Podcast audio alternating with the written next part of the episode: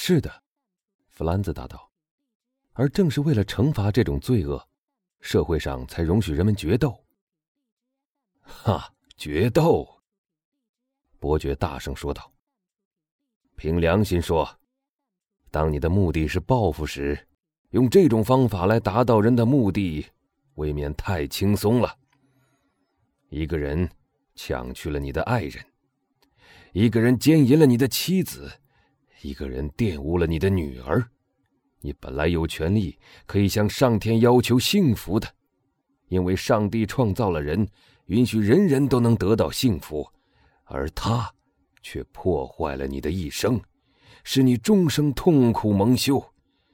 他使你的头脑疯狂，让你的心里绝望，而你，只因为你已经把一颗子弹射进了人的脑袋，或用一把剑刺穿了他的胸膛，就自以为已经报了仇了，却想不到，决斗之后，胜利者却往往是他，因为在全世界人的眼里，他已是清白的了。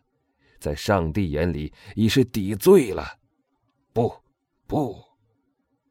伯爵继续说道：“要是我为自己复仇，就不会这样去报复。”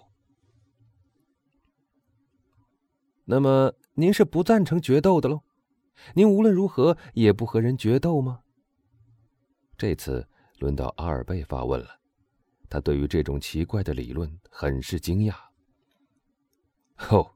要决斗的，伯爵答道：“请了解我，我会为一件小事而决斗，譬如说，为了一次侮辱，为了一记耳光，而且很愿意决斗，因为，凭我在各种体格训练上所获得的技巧和我逐渐养成的漠视危险的习惯，我敢肯定，一定可以杀死我的对手。”为了这些原因，我会决斗的。但要报复一种迟缓的、深切的、永久的痛苦。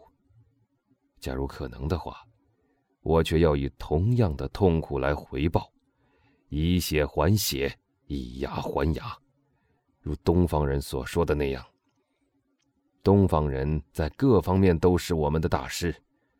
那些得天独厚的人在梦中过活，因此。倒给他们自己造成了一个现实的乐园。但是，弗兰兹对伯爵说道：“抱着这种理论，则等于你自己既是原告，同时又是法官和刽子手，这是很难实行的，因为你得时刻提防落到法律的手里。仇恨是盲目的，愤怒会使你失去理智。凡是倾泻复仇的苦酒的人，他自己也冒着危险。”或许会尝到一种更苦的滋味。是的，假如他既没有钱又没有经验，是会这样的；但假如他有钱又有技巧，则就不然了。而且，即使他受到惩罚，最坏也不过是我们已经说过的那种罢了。而博爱的法国大革命，又代替了五马分尸或车轮碾死。只要他已报了仇，这种刑罚又算得了什么呢？这个可怜的皮皮诺，多半是不会被杀头的了。老实说，我倒觉得有点可惜。不然，你们倒有一个机会可以看看这种刑罚所产生的痛苦是多么短促，究竟是否值得一提。哦，在狂欢节谈这样的事，不免太奇怪了。二位先生。我们是怎么谈起来的？啊？啊，我记起来了，你们要在我的窗口弄一个位置，可以的。但我们还是先去入席吧，因为仆人已经来通知我们去用早餐了。在他说话的时候，一个仆人打开了客厅四扇门中的一扇，说道：“酒宴齐备。”两个青年站了起来，走进了早餐厅。早餐极其丰盛，在用餐的时候，弗兰兹屡次查看阿尔贝，以观察他们东道主的那一篇话在阿尔贝身上所产生的影响。但不知是由于他那种一向万事不介意的习性，使他没有注意到他呢，还是伯爵关于决斗的那一番解释使他很满意，还是因为弗兰兹知道了过去的几件事，所以对伯爵的理论特别感到惊惧。他发现他的同伴脸上毫无忧虑的表情，而是大吃特吃，像是四五个月以来除了意大利菜及世界上最坏的菜以外，不曾吃过别的什么东西似的。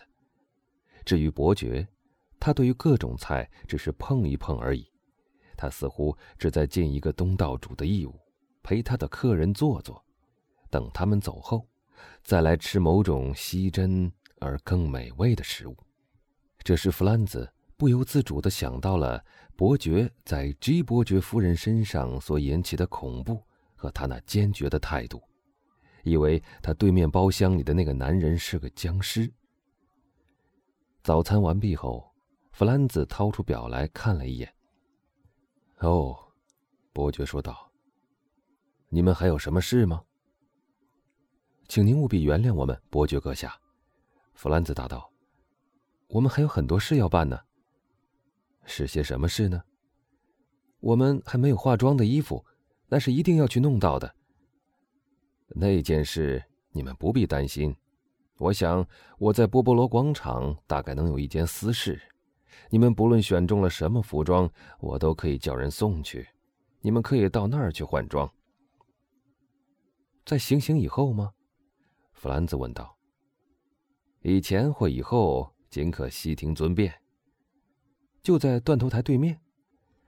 断头台是狂欢节必不可少的一部分。伯爵阁下。那件事，刚才我又想了一想，弗兰兹说道：“我很感谢您的热情招待，但我只要在您的马车里和您在罗斯伯利宫的窗口占一个位置就满足了。至于波波罗广场的那个位置，请您只管另做支配吧。但我得先提醒您，那样您将失去一次千载难逢的观看奇景的机会的。”伯爵答道。您以后讲给我听好了，弗兰兹回答说：“事情由您的嘴里讲出来，给人的印象比我亲眼目睹的会深刻。我好几次都想去亲眼看一看杀人，但我总是下不了这个决心。你是不是也这样，阿尔贝？”我，伯爵答道：“我看过杀卡斯泰，但我好像记得那天我已喝醉了酒。”因为我是在那天早晨离开了学校，从酒店里闹了一个通宵出来的。一件事不能因为您在巴黎没做过，到国外来也就不做，这不算是理由。一个人出来旅行是样样都得看一看的。将来有人问您，罗马杀人是怎么杀法呀？而您回答说，我不知道。那时您多难堪。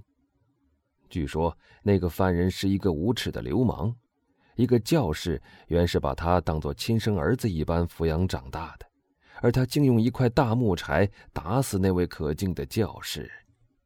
真该死！杀教堂里的人应该用另外一种武器，不应用木柴，尤其是假如他是一个慈爱和蔼的教士。哎呀，要是您到了西班牙。您能不去看斗牛吗？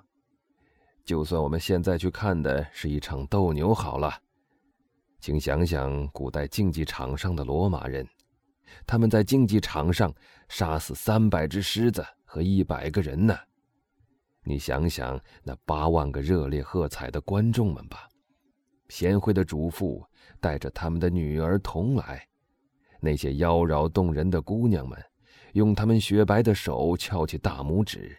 像是在对狮子说：“来吧，别呆着呀，来给我杀死那个人吧，他已经吓得半死了。”那么，你去不去二贝？当然了，是的，我也和你一样，本来有点犹豫，但伯爵的雄辩使我下了决心。既然你高兴，那么我们走吧，弗兰兹说道。但我们到波波罗广场去的时候。我想经过高路街，这样做行不行，伯爵阁下？步行去可以，坐车去不行。那么，我愿意步行去。你有很重要的事，一定要经过那条街吗？是的，我想在那儿看一样东西。好吧，我们从高路街走吧。